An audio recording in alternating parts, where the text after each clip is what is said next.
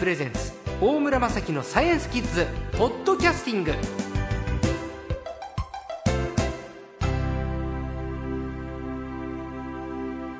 さあ今週の最高もですねうなぎにお詳しい北里大学海洋生命科学部のえ講師でいらっしゃいます吉永達樹先生です。こんばんは。よろしくお願いします。は。いよろしくお願いします。いやちょっと先週ショックだったな。なんかうなぎ絶滅危惧種なんだけれど僕らはあまり消費者としては緊張感なくいただいてるわけですよ。そうですね、はい、吉永先生になるとやっぱりうなぎ食べることに対してて抵抗はやっぱりあるわけですか？あの気軽に食べちゃいけないなとは思いますね。はい。そうですか、はい、いやよかった放送が冬で。これ牛の日前後にやったらちょっとね 厳しいですもんね。まあぜひやってほしいですけどね。さあ、えー、このうなぎに関して今絶滅危惧種という話を先週伺ったんですけれど、はいそもそもその絶滅しそうな状況にあってそれを回避するには先生一番いい方法は何ですか？えっ、ともう全く食べないというのが、まあ、一番いいわけですけれど、はい、まあ、そうもいかないですよね。はい、でうなぎはですね減った理由っていうのは今3つあると思うんですね。はい、で1つはその養殖するためにしらすうなぎを取りすぎたという乱獲ですね。で2つ目は今そのうなぎっていうのは天然のものしかいないのでその川で育った後に海に帰ることでしか増えないわけですけど川にあのダムができたりとか護岸されたりとかですねうなぎが成長する場所としてあまりこう良くないと。でも、えっと、3つ目は例えば地球の温暖化みたいにですねその地球規模で起こっているその環境の変動っていうのがあってその乱獲と生息場所の悪化とあとその地球規模のその環境の変化で。でその3つ目はですね人間は何ともできないわけですね、うん、ですから1つ目のその乱獲を抑えるということと、うん、あとうなぎが成長できる皮をこのうなぎに提供するとこの2つが重要だと思います。もう1つ目2つ目に関してはもう日本の責任じゃないですか。はっきり言って、はい、大きいですね、はい、だってどう見てもうなぎの消費量って日本が一番ですよね。えっ、と今減ってきてますけど多分まあ一番多いと思います、ね、ですよね、はいであとは、えー、いわゆる堰の問題ですね。川の堰ってことですよね、はい、川の河口ですよね、はい、あの河口堰というか、はい。えー、いわゆるこう治水などがあったので、はい、まあ、日本のやっぱりこうゼネコン技術の向上によって、はい、うなぎがじゃあ登れなくなっちゃったってことなんですね。えっと登れないところもあると思いますが、はい、うなぎがその生息する川が減ってきてるという。はい。と思います。環境が変わっちゃったってことですね。はい切ないですねそう考えると。そうですね。その、うん、食べる量もどんどん増えてさらにこう治水のために川がどんどんあの人工物でいっぱいになっていって、はい、うなぎにとってはこうあの二重ので聞いたんだと思いますね、はい、最近ニュースになっているのは北海道のね本来生息しないはずのブリが北海道で取れちゃってると、はい、で僕のふるさと富山県なんですけど、はい、富山のブリが、はい、北海道で取れるっていうのが、つまり海水温の上昇って言われてるんですけれど、うなぎは南の島の魚だから、はい、実は海水温の上昇というのはうなぎにとって生息域広がるってわけにいかないんですかね？えっとこの先どうなるかっていうのはわからないですけれど、ええ、その海水温が変われば今日本うなぎの場合には日本と中国韓国台湾の4カ国にいるんですけど、え、その地球の温暖化が進めばその分布する場所は変わるかもしれないですね。というとうなぎが場合によっちゃもうちょっと 先週のお話だと熱帯でうなぎは生まれるんだけれど、はい、まあ場合によっては温帯の海の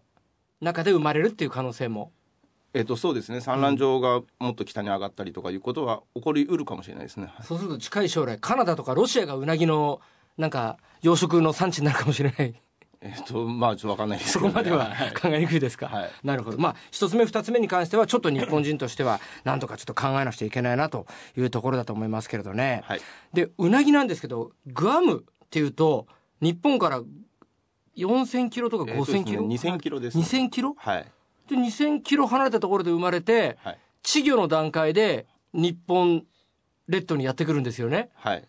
すごい行動範囲になりますよね。はい、えっ、ー、と生まれた時の大きさが5ミリで、5ミリ。はい。でそれがですね、大体半年間かけて、はい、えっ、ー、と日本までやってくるんですね。はい、でやってくる時のサイズが5センチぐらいで、10倍。でも5センチ。5センチです。ですからそんなちっちゃい魚が半年もかけて、うん、あの3000キロぐらい泳いでやってくるんですね。わあ頑張ったんですね、はい、えで最終的にうなぎって30センチぐらい？もっとですか？40センチ50センチあるか？えっと日本うなぎの場合70センチ。70センチ？はいぐらいになりますね。ああ結構なもんですね、はい、え70センチになるには5ミリの稚魚が何年ぐらいかかるんですか？えっと川に入ってから10年ぐらいですね。いや、はい、そうなんですか、はい、2分の1成人じゃないですか。はいはあなんですか。えっと、そうですね。あの5年から10年ぐらいですね。長いんですね。はい。じゃあ、その養殖するにも、はい、稚魚の段階で取っても、9年、10年かかって出荷されるってことですか？えっとですね、養殖の場合にはですね、うん、その水温を高くして餌をたくさん与えるので、はい、一番早い場合はですね、冬に取ったシラスウナギが、翌年の夏にはもうかば焼きになっていて、いや、すごい半年で体重が1000倍になるんです、ね、いや、それもひどい話ですね。まあ、あの、川で育つのとはままるっきり違いますね。はい。だから天然物の方がうまいってみんな言うんですかね。まあ、どっちがうまいかわかんないですけどね。いや僕もわかんない、はい、養殖物の方がふわふわしてうまいっていう人もいるし、はい、天然物の方が身が締まってうまいっていう人もいるし。その天然の場合その時期にもよっても全然違うと思いますけどね。そうなんですか、はい、え時期ってうなぎのシーズンっていうのは？あの油が乗るのは、ええ。ちょうどその秋口なんですね。で、ただその秋口のうなぎっていうのは、はい、これからその川にこう下って海に産卵に行くためにこう油をこう蓄えてるところなんですね。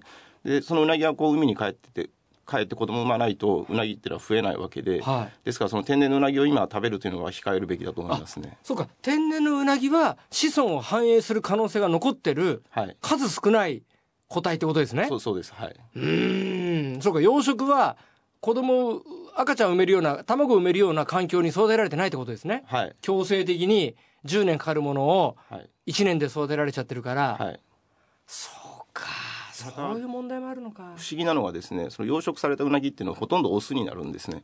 へえなんでですか？それはですねまだ原因はよくわかんないんですけれど、あのその養殖場の特殊な環境で本来は川の中だとむしろメスの方が多いんですけど養殖場だとほとんどがオスになるんですね。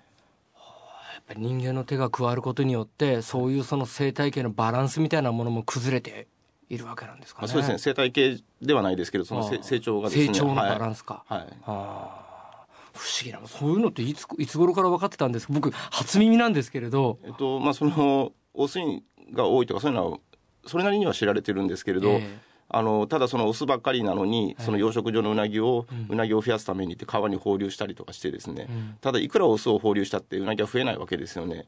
でまたその養殖場で育ったうなぎっていうのは行動がちょっとおかしいことも分かっていてその後にこう実際に海に帰ることができない可能性が高いんですね。はいいわゆる基礎本能的な機能がちょっと麻痺してるとかそうですね、はい、そういうことなんですかね。はいいや、すごいですね。いや、ダメだ。ちょっと、食べられないうなぎ。もうダメだ。ちょっと僕、来年うなぎ立ちします。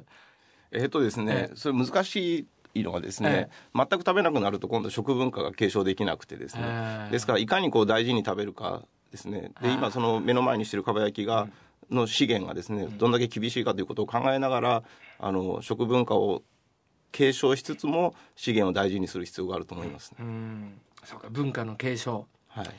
そうか。その他にね、まあ、うなぎのご専門のお話で2週間伺いましたけどその他にも僕らの身近なものでこの食べ物この魚はちょっと気をつけろってのあります？えっ、と最近あのマグロが減って大きな問題になってますし、はい、あとあのインドネシアのあのカリマンタン島っていうですね大きな島があってそこにあのボルネオのうなぎが住んでるんですね。今そのボルネオのうなぎも絶滅危惧種になっていて、うん、その理由の一つはですねあの熱帯雨林の木の伐採が進んでいてでうなぎが成長する場所がないと。それでそのボルネオのうなぎは危ないということになってるんですけどその原因はですね、はい、あの油ヤシという木を植えてあの我々が普段食べているチョコレートとかカップラーメンのあの油脂ですね油を取るためにそのどんどんその熱帯雨林の伐採っていうのは進んでるんですね。ですからうなぎを食べるだけじゃなくてその身の回りにあるそのチョコレートなんかとかポテトチップスを食べても、それがこう間接的にはうなぎの生息する場所をこう失わせてるなんてことも起こってるんですね。ちょっとみんなおやつの時間にもうなぎに戻る。いろんな形でちょっとうなぎのこと考えようよ。ね。あとマグロね。とっても勉強になりました。すごい考えさせられるお話でした。あ、もうお時間ですね。いや、またぜひ来てくださいね。はい。今週の最高は北里大学海洋生命科学部講師の吉永達樹先生でした。どうもありがとうございました。ありがとうございました。